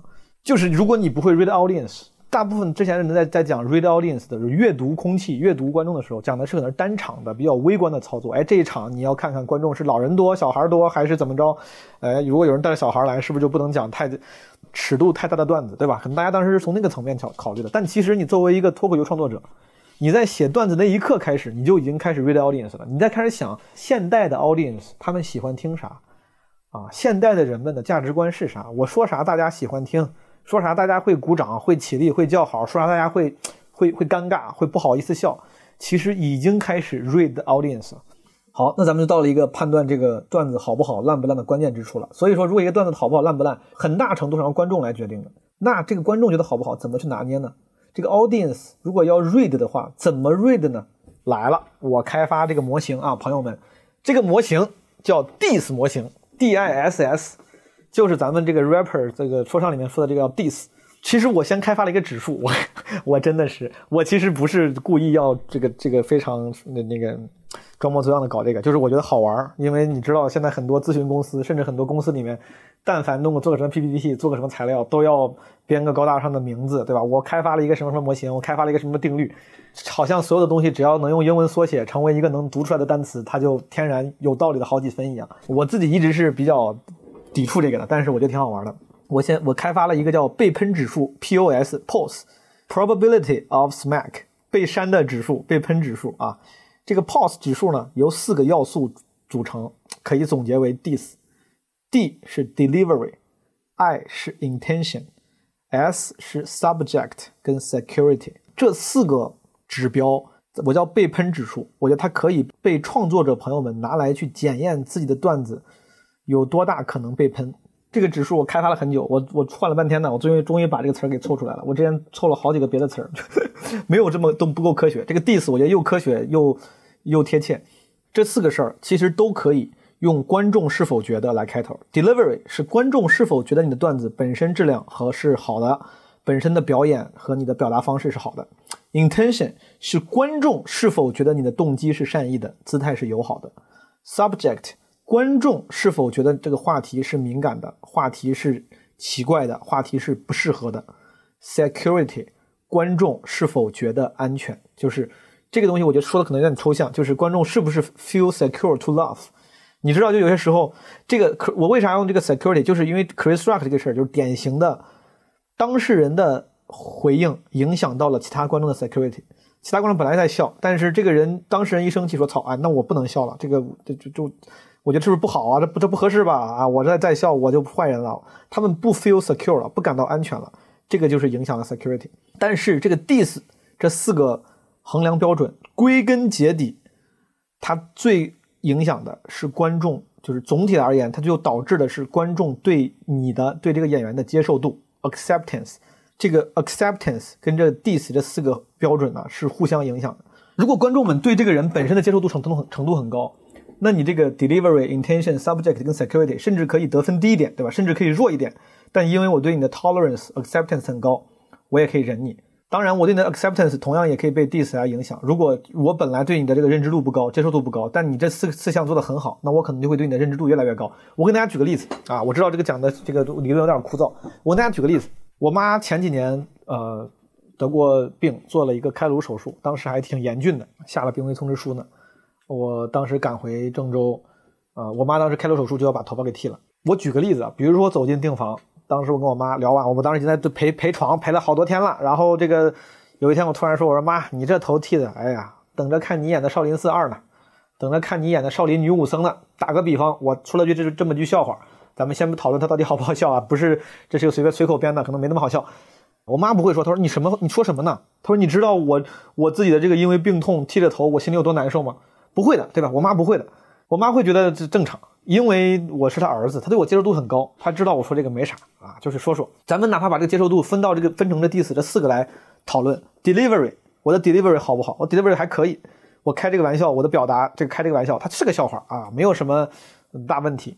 我的 intention 怎么样？我的 intention，因为我的我是他儿子，他肯定不会觉得我我对他有恶意，对吧？intention 也没问题。subject 的感觉很敏感，对吧？subject 当然是敏感的，因为对方有病。啊，他还还还病危了，但是因为其他几项还不错，敏感一点，这个分低一点也不影响最终结果。最后是 security，我要是我爸在旁边，我叔我婶在旁边，他们会不会不好意思笑？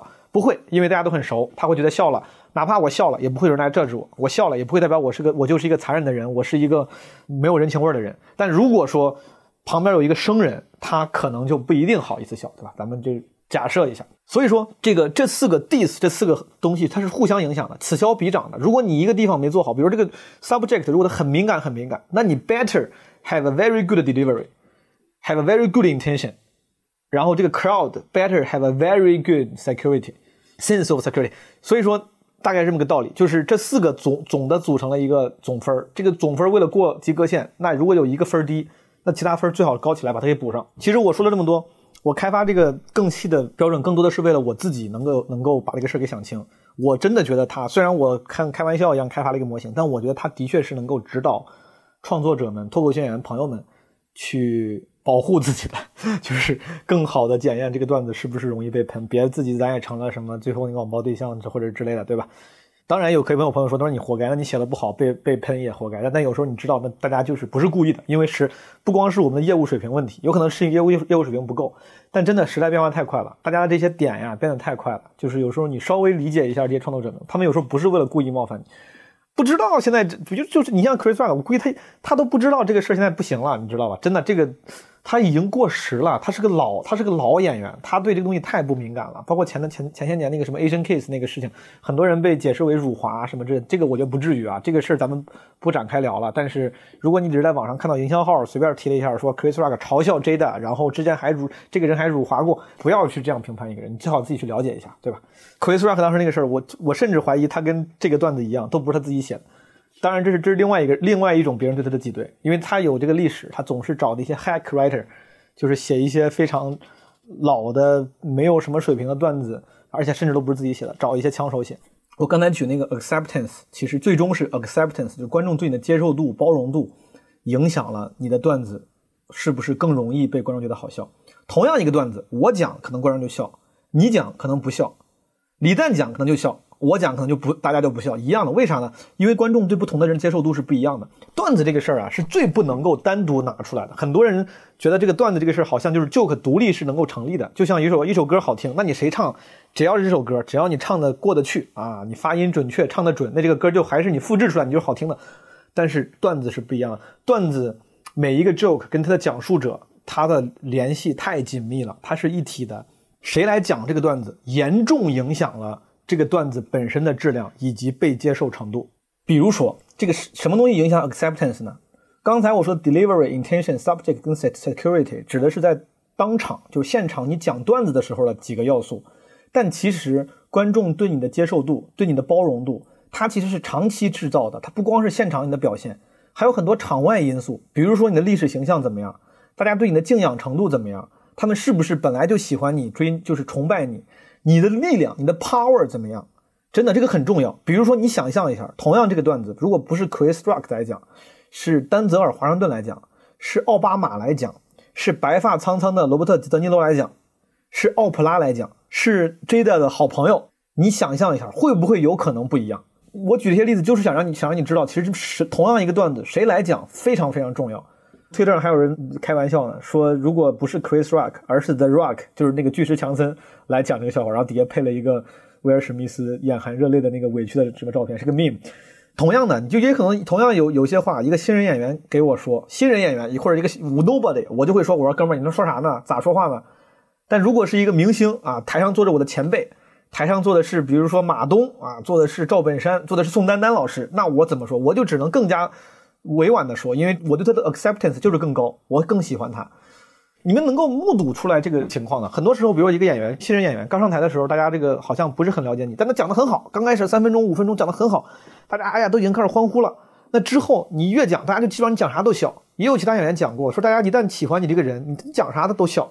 就是当你的 acceptance，观众对你的包容度、接受度高了之后，他对你的这个段子的翻译程度就会有影响，会上调。同样，如果你要是已经 lose your audience，我是有过这种情况，每个演员可能都有过。如果你刚开始没讲好，你让观众对你失去兴趣了，你后面哪怕讲一些平时讲会很炸的段子，大家也会不笑了，因为你已经 lose your audience，他们对你的 acceptance，对你的包容度、接受度已经低下来了。这个包容度、接受度本来就是会有很多场外因素、历史原因决定的。再加上现场瞬息万变，一个人有没有站起来骂你一句，然后你不知道怎么解释？你有没有有一句话突然说错了，让大家突然紧张起来了？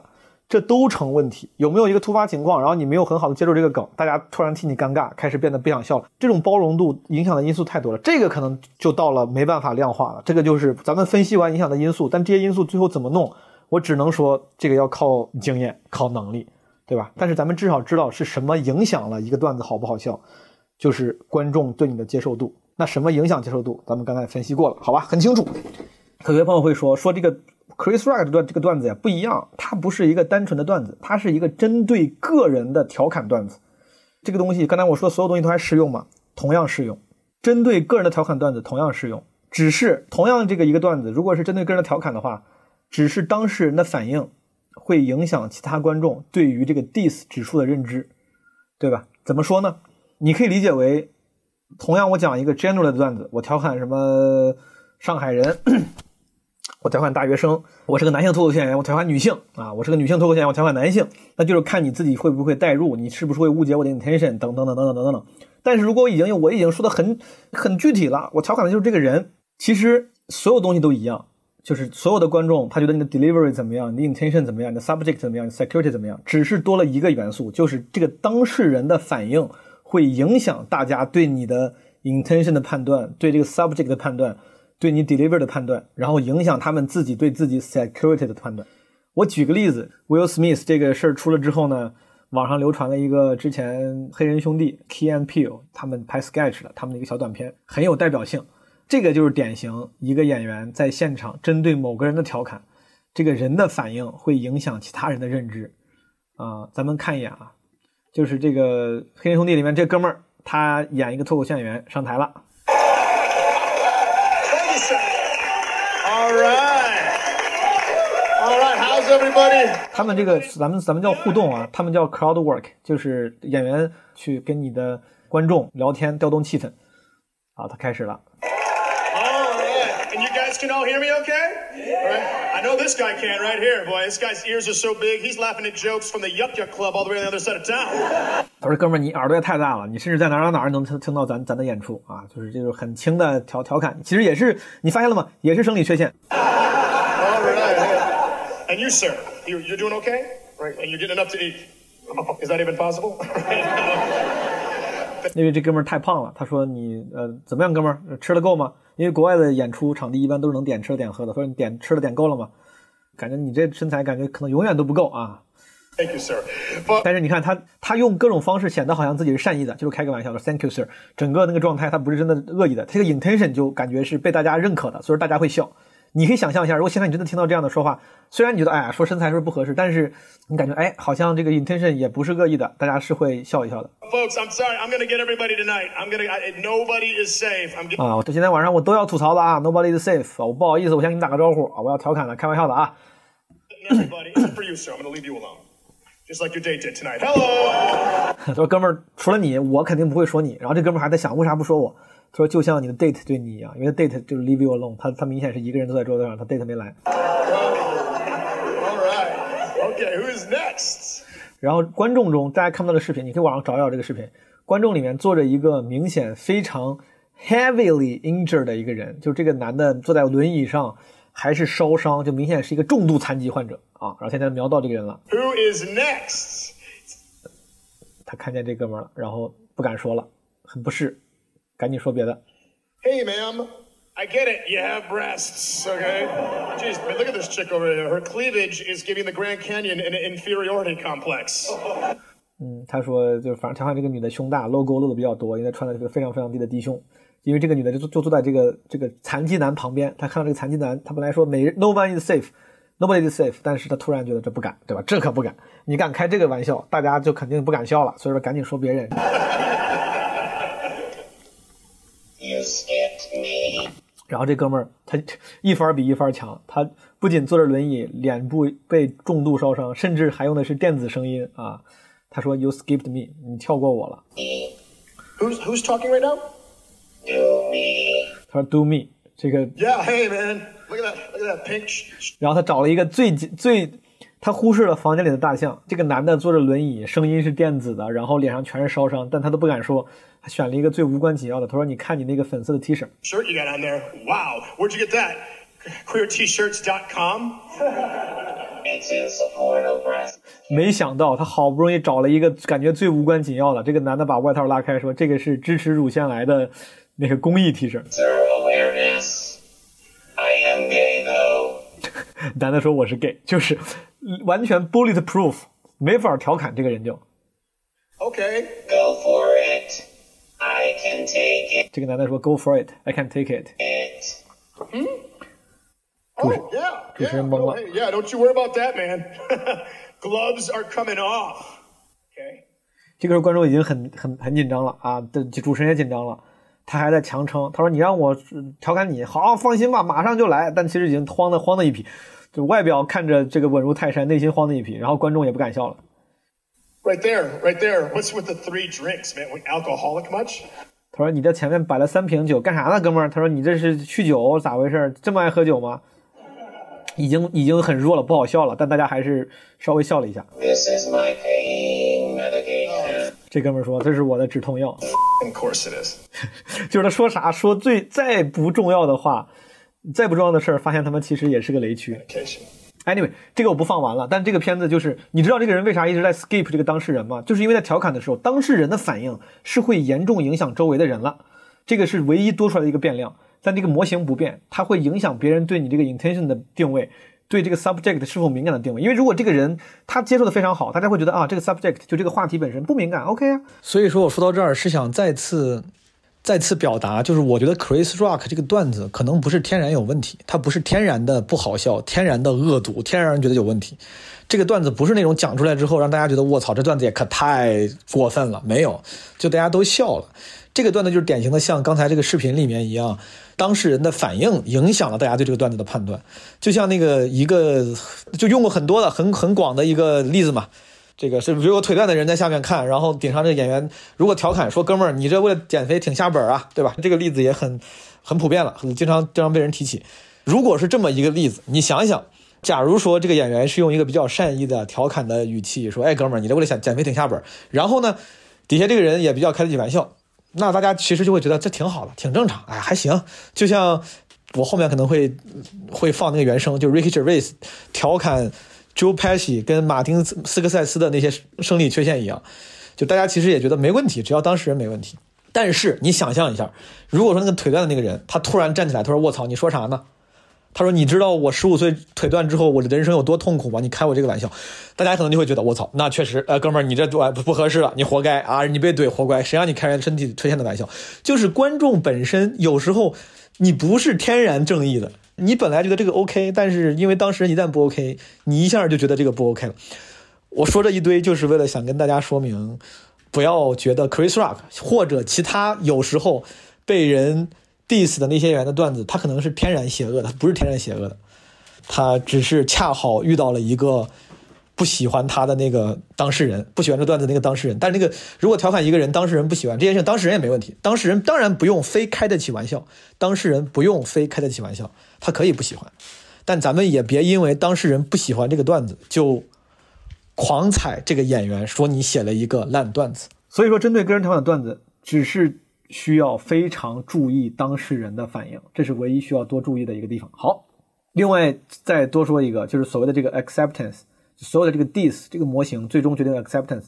当我不是说检验段子嘛，你检验完之后，不是你用一场演出检验完说，哎，可以，好像大家觉得我的这个 diss 都 OK，但是每一场观众是不一样的，甚至在单独的一场里面，情况也可能是有会有变化的。比如说 Chris Rock，他就是在这一场里面几秒钟内情况就变化了。这个也是脱口秀演员比较难搞的地方。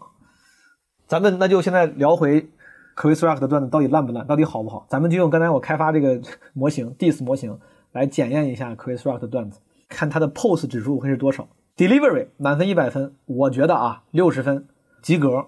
为啥呢？Chris Rock 是一个，就网上其实有媒体他说了，就指出这个事实了。Chris Rock 是一个八十年代九十年代走红的演员，他是一个老派脱口秀演员。他从来都不是以探索言论边界，然后探讨时事、先锋的类似的标签被人所熟知的。他就是一个老派的讲一些比较以现在的标准看没有那么进步的先锋的段子为标签的一个演员，对吧？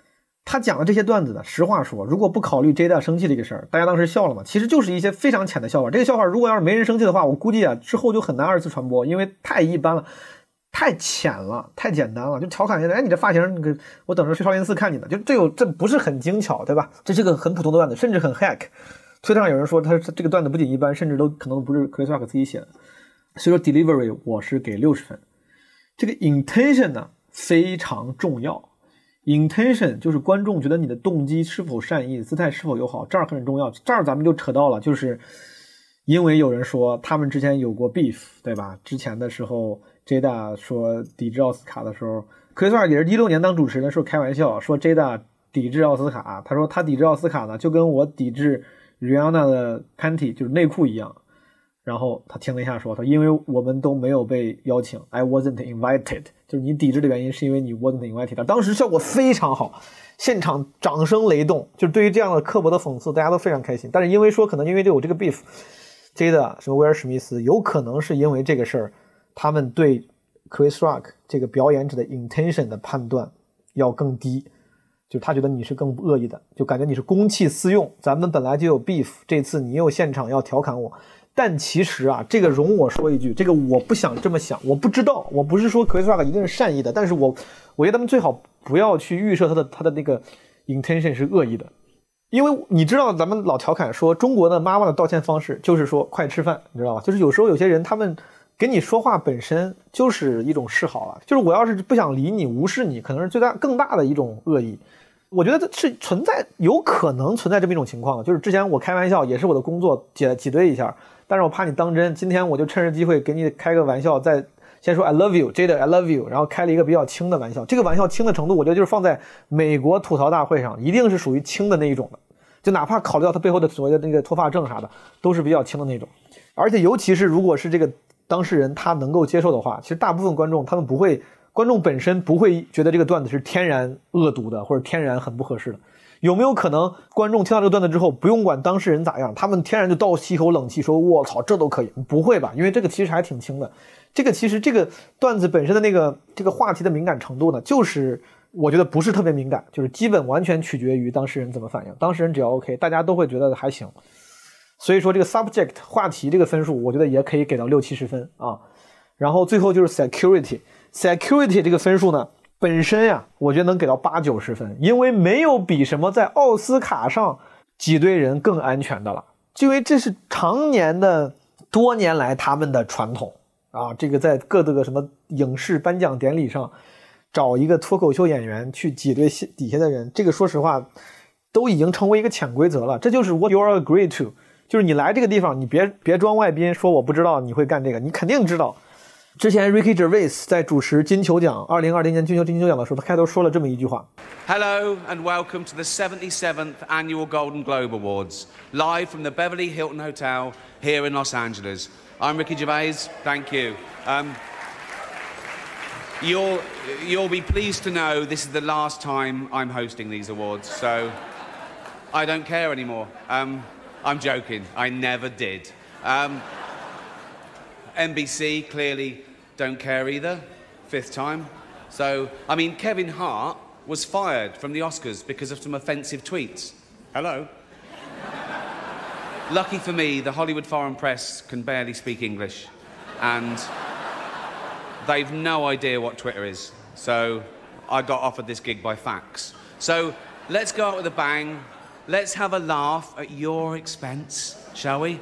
Remember, they're just jokes. We're all gonna die soon, and there's no sequel. 他就说说你们来这儿就是就是我们要开一些以你们为代价的玩笑啊，你们都知道了，所以说别当真就行了啊，就是随便讲讲。他就跟我说，在那个主持脱口秀演出的时候会会提前提醒一下，就是都是开玩笑的，你们别当真。但其实就是这样的。他 Ricky 只为了说这句话，虽然他只是在金金球奖上说的，但其实大部分人在任何一个类似的。就如果明星啊，在任何一个类似的颁奖典礼上，他们其实都是有这个意识，尤其是威尔史密斯跟他老婆，这老艺术家了，五十多了，几十年的老电影人了，对吧？你说你不知道，那其实不太可能。而且你知道吗？脱口秀演员讲线上，通常来说，它最大的好处就是不用担心现场会被打，你知道吗？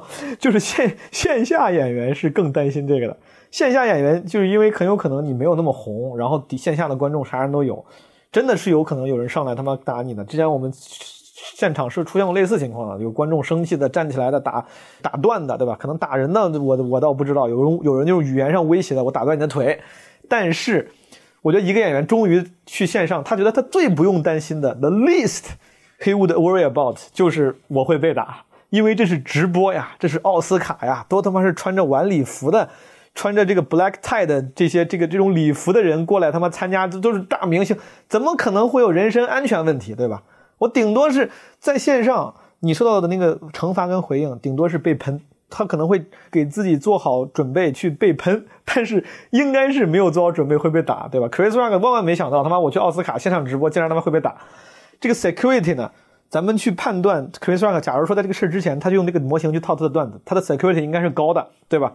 因为我去了一个大家都潜意识里同意了这个潜规则，就是可以被调侃，而且是现场直播。这些人又是明星，明星的甚至隐性的成本之一就是接受被凝视、被讨论、被调侃。而且在奥斯卡这个现场呢，通常来说，观众。会带入一种关系，就是你们之间是互相认识的。观众对于这个主持人的 intention，天然是会有一个比较高的打分的。就用用咱们那个模型，观众通常会觉得主持人是好的 intention，因为你们应该都是明星朋友，对吧？你想象一下，这种情况下，通常来说，如果当事人只要不不当回事儿，我都会觉得你们就是熟人，互相开玩笑挤兑一下。就像我跟我妈开玩笑说，你这头剃的可以当少林武僧了，对吧？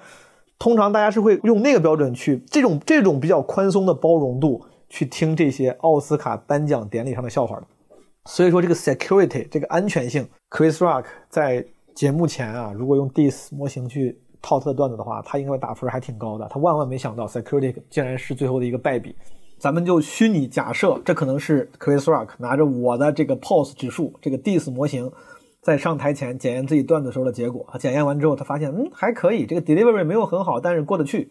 intention 嘛，哎呀，这种这种公开场合，大家肯定不会觉得我是恶意的啊。然后 subject 这个也还行，我虽然这个调侃的是外形，虽然有一些背景信息，但是我主要说的是外形，没有说病啊。security 就更不用说了啊，应该能讲，应该能讲，他可能就上台了。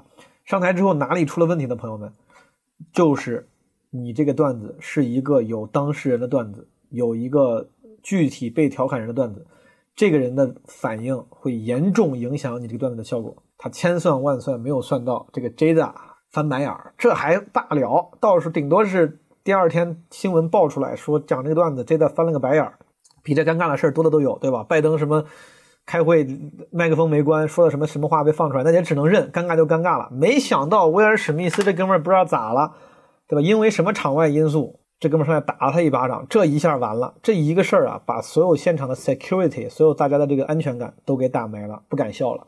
嗯，大家能看出来，那个视频里能看出来。咱们在现场这个事情，现在现在用上帝视角，事后诸葛亮拿这个模型去盘一盘，不光是 security 有问题，delivery 有问题。Delivery 里面那个 Chris Rock 在讲完那个笑话之后，他加了一句，他说 That was nice。这句话很容易引起误会。虽然我前面说了，这句话本身呢是为了跟观众。Double check，就是你们是觉得是好笑的啊，别说我，就是其实是一个比较本能的，老演员们经常常用的比较本能的一种方法，就是跟观众拉在拉站在一边，但是他的语气这个时机有点像在沾沾自喜、洋洋自得，有可能这个动作会严重影响当事人对你 intention 的判断。可能你前面说 Jada love you，can't wait to see you in 什么 G 呃 G I Jin Two，对吧？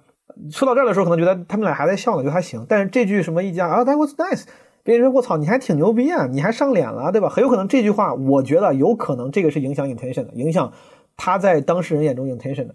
然后 subject 这个东西，实话说，你说按咱们我知道很多人怎么说，就是说你不能开人心生理缺陷的这个毛呃玩笑。这东西没法聊，就是是从礼貌上来讲呢，就尽量别碰。但是用咱之前那个标准呢，就是喜剧演员他就是什么都能说，他只要不犯法，对吧？只要甚至都对个人来说，只要你不构成诽谤和什么，你要不然你可以去告他，否则的话，你顶多就是你不爱听，这个人没情商，也有可能全网都骂他，说你这个玩笑开的 bad taste。但理论上他不是不能说，更何况咱们想象一下，如果这个他们不翻脸的话，包括咱们中中国网友在内的所有观众，大家就会觉得是朋友之间互相开玩笑的，你们应该都 OK。如果大家他们不翻脸的话，大家其实不会天然觉得这个段子有问题。所以说这个话题敏感程度其实还好，对吧？然后这个 security 就是因为关键当事人的反应一下就降下来了。这个就是用 dis 这个模型前后套完之后，咱们就去梳理这件事情。这个事情就是这么回事儿。能怎么提高呢？我觉得这个事情呢，Chris Rock，你说是不是他的 intention 问题？我不想去猜，我不重要，因为咱们知道的是他俩，他们之前一六年，但我甚至觉得不是 beef，就是开玩笑。我后来还在网上看过他们仨的合照，我也不知道那个是一六年之前还是之后的。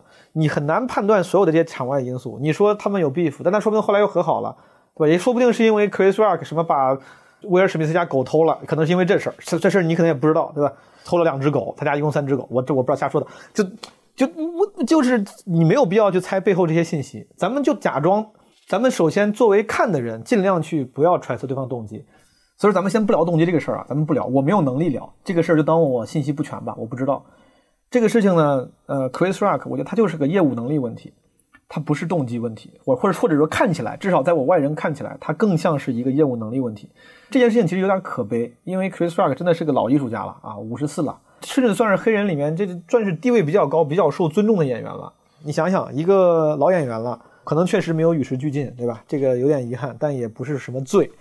到奥斯卡上，五十多了，写了点不咸不淡的段子。段子呢，甚至都不没有没法像更有才的 Ricky Gervais 写那种引起传播。可能如果没有这个事儿的话，想着就把这个活干完算了，拿个当个商务啊，拿钱走人。然后现场直播被人扇了一巴掌，还得忍着把这事儿给弄完，他心里得多多有阴影，对吧？我咱都不说难受，咱也不说他该不该，咱就说真的就真抛开该不该，真的挺有阴影的。就如果说是被孤立的话，与其是 威尔史密斯他们被孤立我觉得这个事儿上 Chris Rock 的阴影应该真的更大，而且这是一种被时代抛弃的悲伤。因为八九十年代的那个演员呢，他们对于很多现在进步的观点是不敏感的，这大家知道的。就早年间讲很多什么性别议题、什么 gay 的段子、LGBTQ 的段段子太多了，什么各种 faggot 的这种词儿，他们也会说。现在都不能说了，对吧？这个都时代的进步。但是 Chris Rock 因为他没有与时俱进，他被时代抛弃了，他不知道，他没有那么敏感。然后一个老艺术家在电视上被人众目睽睽之下扇了一巴掌。然后不仅丢面子，而且感觉对自己的业务能力应该就自信也崩塌了。就是我觉得这个一个一个这种之前红过的，对吧？这个硬汉，这个 hustler，对于自己业务能力的自信崩塌，可能也挺难。当然，我这是我比较浪漫化的设想啊，也有可能人家回家根本就不在意，回头写了一个专场，完全在聊这个事儿，也有可能。但我猜这个伤害肯定是不小的。说实话，呃，后来不是威尔史密斯又是道歉，然后呃，Chris Rock 说。不起诉，LAPD 问他说：“你要不要起诉？”他说：“不起诉。”当然，这肯定谁都不会起诉了。这个时候你要起诉的话，好不容易被人换来的这个好好评价，就又觉得小小肚鸡肠了。肯定他得展示一个高姿态啊。总而言之，我觉得这个这件事情更像是 Chris Rock 一个因为业务能力不行而写出的一个就没有工作没有做好。就要工作工作没有做好，我觉得更多的甚至都不是这个段子写的有多大的问题。更多的是他没有跟当事人确认。我觉得这个段子，就像咱们刚才聊的，这个段子一个段子是不是好像成不成立，其实跟观众很有关系。然后在一个对单人调侃的段子里，当事人的反应极其重要。正常情况下他不去确认，我也能理解，因为大部分情况下都不会确认的。Ricky Gervais 当时讲那个也不会跟人确认的。他们以为啊，按照之前的这个 Old World 旧世界的秩序、旧旧世界的规律，他们是安全的，讲这样程度的调侃是 OK 的。大家是能接受的，没想到黑天鹅事件发生了，对吧？我对他之前不去确认这件事情表示理解，这不是他一个非常值得被 blame 的疏漏。但这件事情给我们这些年轻的脱口秀演员提提醒就是：世界在变，什么人都有，黑天鹅事件会发生。如果你想要提高自己的安全系数，那之后有类似情况，那你可以跟当事人确认一下，对吧？他说：“哎姐，哎哥。”这次写这个段子调侃你一下，OK 吗？啊，我是那种怂的那种，我肯定会的。我我没那么刚，包括很多脱口，在美国不是人说，他说我从来不会为我的段子道歉，我经常道歉。现场调侃一个大哥，恨不是把人说，哎，大哥开玩笑呢，可别往心里去。我我可太怂了，这但是没办法，就是每个地方情况不一样嘛。这个咱聊完了，Chris Rock 这个这个段子到底烂不烂？嗯，我觉得与其说是段子本身烂，更多的是他有一个工作没有做到位，而且工作不做到不做到位呢，就是跟当事人确认这件事情，某种程度上可以理解，因为旧事件里面可能确实是不用确认的，但新事件已经变了。最后再聊一个实操的建议吧，就是给观众的建议跟给脱口秀演员的建议，就实操的指导。就咱们聊了这么多，那咱们怎么办，对吧？怎么办？观众到底我要怎么看脱口秀演出？脱口秀演员那我该怎么办？观众跟怎么看脱口秀演出这个东西呢？我肯定没有资格教。理论上你不用，你不需要具备任何知识啊。观众不用非得知道什么知识才来看，你就你是谁都可以看。但是如果为观众考虑，为了让你不要去生不必要的气。让你去有那些不必要的不开心，我建议呀，一个段子你当然可以不喜欢，你怎么都可以不喜欢，你不用听别人解释，你想不开心就不开心，不用非听解释，不用非让别人告诉你为啥你别不开心。但是如果你的不开心是出于误会的话，我主要这个建议是想让你想要避免误会，因为如果是因为你真的不喜欢，那咋都行。但是如果是因为误解跟误会，那有点没必要了，对吧？你就白不开心了嘛。咱们尽量避免误解，怎么避免误解？第一，朋友们，就刚才我说的，你不喜欢演员的段子，如果你是因为他觉得他动机不好，他态度不好，他的这个 intention 不好，很有恶意，很不不好，那你要不要可能啊？提醒一下自己，你你问问自己有没有可能只是他的业务问题，而不是动机问题？这个就是我要引入一个理论啊，叫汉龙剃刀。这个东西，呃，也反正有人起这个名吧，你这个名字不重要。嗤之以愚，勿斥以恶。就是能够解释为愚蠢的，就不要解释为恶意。脱口秀演员讲的段子不好笑，有可能只是业务不精，而不是故意要冒犯。或者我把这个这个东西稍微再扩展一下，就是能解释为愚蠢的，就不要解释为恶意；能解释为无知的，就不要解释为愚蠢；能解释为误解的，甚至都不要解释为无知。就是尽量的善意假设，这个很重要。在脱口秀演员讲段子这件事情上，我希望大家善意假设，不光是为了我们这些演员们，就非要非要你们让让你们理解我，也是为了让你们不要生不必要的气。很有可能你善意假设之后呢，你觉得这个事儿也就不生气了，对吧？不是故意的嘛。这这个就是第二个点，就是你知道吗？脱口演员大部分时候他们肯定不太是动机问题，因为脱口演员是最。desperately 希望被喜欢的一群人，就他们特别的需要被人喜欢。他们通常情况下，他没必要、没有理由去冒犯你。他讲段子，他一定是以为这个段子你们会喜欢，这个段子他是好笑的。如果不好笑，如果大家倒抽有冷气，那就是这哥们儿他妈业务不精，这个段子没写好，傻逼了啊，对吧？之前那个 Leslie Jones 就是 S N L 里面那个演员，他也是个喜剧演员。他说：“Our job is to make the ugliest stuff funny，会让那些最丑的东西好笑。”他说：“这就是我们的工作，我们就像是那些弄臣，就是古代那些弄臣，我们就是小丑，这是我们的工作，我们就得演那个，就是真的，我们得演小丑。人老老老话说得好，理不歪，笑不来嘛，就是我们得有时候得扮演那个 talk shit，那个奇怪的人，那个哗众取宠的人，我们得说点歪理，我们得想办法把歪理说的尽量好笑。但万一有时候没说好，他也不是故意要冒犯你，对吧？”还有一个事情很重要的是，脱口秀这种艺术形式天然决定了它的指向和呈现是有偏差的。我的呈现可能是在讲 Dead Baby，然后像 Louis C.K.，我可能讲的是什么恋童癖，但我真正背后的那个指向，我的意图可能是讽刺，可能是警醒，可能是提醒。就是你不能因为我讲了这个话题，就代表着说我操，你怎么能讲这个？我讲这个不一定是我想宣扬这个，这可能只是我讽刺的工具，因为脱口秀本身。经常幽默中一个常用的手法是讽刺，讽刺就是有时候要春秋笔法、含沙射影的，这就是一个常见的做法。这在艺术形式里面，可能脱口秀是一个特点。所以说，大家希望大家能理解，脱口秀这种艺术形式天然决定了它的呈现跟它背后的意图里面是有偏差的。就大家有时候可能是弄错了，你才会被冒犯。这是 Ricky Gervais 说的，我很同意，好吧？然后最后 Heather McDonald 这我后我不知道从哪儿看到的那个，之前我 research 的时候一个话啊，就是老话。他说：“If you are easily offended, please don't come to a comedy show。如果你是那种很容易被冒犯的人，那要不你就别看，对吧？就好像有人说说你要是真的听歌你就烦，那你就别去演唱会了，那不就这意思吗？最后如果所有的误解你都解除了，你说我已经善意假设了，我已经理解脱口秀演员就是要 talk shit，就是要理不歪笑不来，我都已经替他考虑到了。但是哪怕如此，这个段子我还是不喜欢，那咱们就最后的解决方案就是 get over with with it，就像是你吃了一个不喜欢的餐馆，你听了一个不喜欢的演唱会，你上网去喷一喷啊，跟朋友说一说。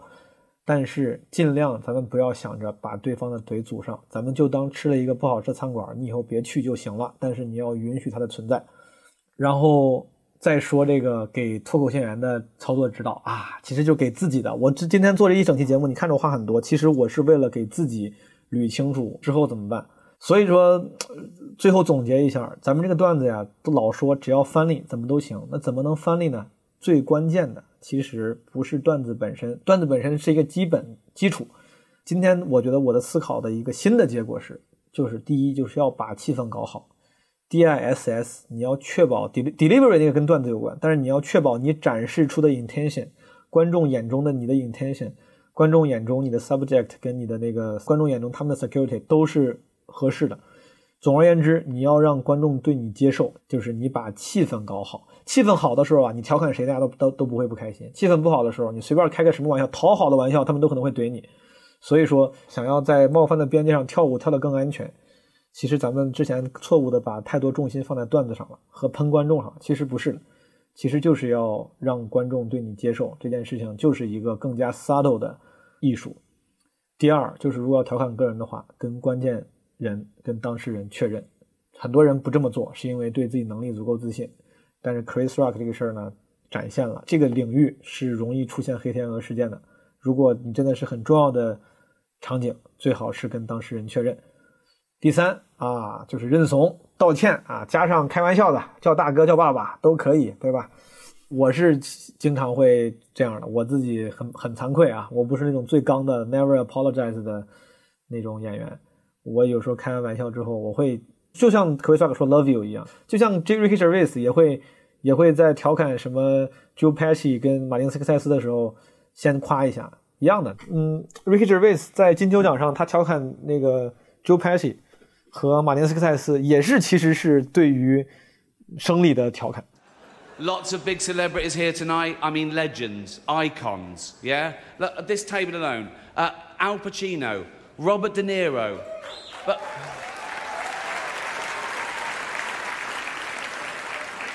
Baby Yoda.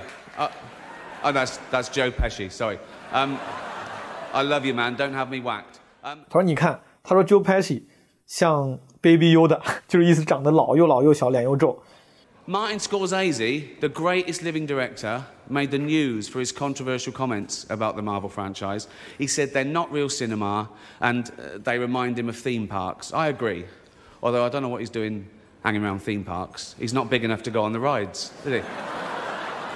it's tiny. 说马丁斯科塞斯就是个儿小，他说没想到你还能去迪士尼做 ride 呢，就你的个儿，对吧？tiny，效果很好。其实很多人对于 Chris Rock 调侃， 呃，Jada 这个事情的点在于说你不要调侃疾病，什么？其实我觉得这个疾病咱们就抽象为大部分啊，我觉得一个比较可比较准确的描述是人身上那些不可选择的特点，比如说身材、疾病、面容、性别，就是那些你不可选择的特点，你要是去调侃的话，就会容易出问题。这其实也是通常来说，这个 PC 就是政治正确 （political correct） 里面基本上 cover 的那些项，就是不可选择的点。种族、肤色啥的，就是调侃这些点的时候就容易出问题。但其实我觉得 Chris Rock 当时他是想让他的笑话是关于发型的，而不是关于背后的病的。但是当然，现在这个社会不一样了，大家可能会比较关注背后的这些呃场外信息啊。这个又又又说回去了，他不说了。总而言之，如果在国内你要讲敏感话题，对于尤其是线下演员的建建议就是，就是该认怂就认怂。最后的一个选择。真不行就别讲啊，就不要讲了，不用当什么语言的先锋了。说实话，我一点也不说这个提这个也半调侃半认真，因为咱们国内脱口秀演员，你这都习惯了，本来从来都不是语言的先锋，你已经有好东西不讲了，已经被各种审查了，对吧？这不不重要了，这都习惯了，所以说你就别遇见这种事儿大宝大，下次就别讲了啊。这就是大部分人的选择的方法。甚至我没有什么讽刺，这就是真的很诚恳的一个建议。好，最后就像我跟观众说，如果你还是不喜欢，就 get over 一样。那跟演员也一样的，就如果你讲的东西你都已经很努力了，最后还是有人不喜欢你，还说你冒犯、喷你，那就 get over with it，因为这就是咱们工作的一部分。就像作为观众的一部分，就是你有可能会看到自己不不喜欢的演出，咱们的一部分就是你讲的再好，也会有人不喜欢你，很正常。嗯、可能说的有点长，就这样吧，拜拜，朋友们。When I'm away from you, I'm happier than ever. Wish I could explain it better. 朋友们，感谢收听这期基本无害。这期基本无害呢，因为是我一个人单口 solo，我当时录的得有两个小时，剪到了一个半小时以内。当时一个人说的太久，其实现在回头听，总觉得有些地方话多了，有些地方又没说透。这个，但总的来说大概是这么这么一个意思吧。希望大家能多包容啊，就是因为一个人说这个节奏不好把控。如果大家喜欢这期节目，欢迎啊转发、评论、分享给朋友。如果你没有加基本无害听友群，也可以加我们的小助手的微信号“基本无害二零二二”，加入基本无害人间观察群。拜拜。You skip my avenue when you said you were passing through. Was I even on your way? I knew when I asked you to be cool about what I was telling you. You would do the opposite of what you said you'd do, and I'd end up more afraid. Don't say it isn't fair. You clearly weren't aware that you made me miserable.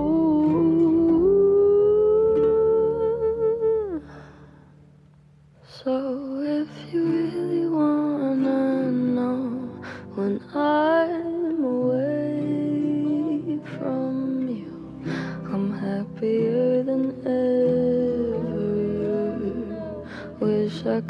explain it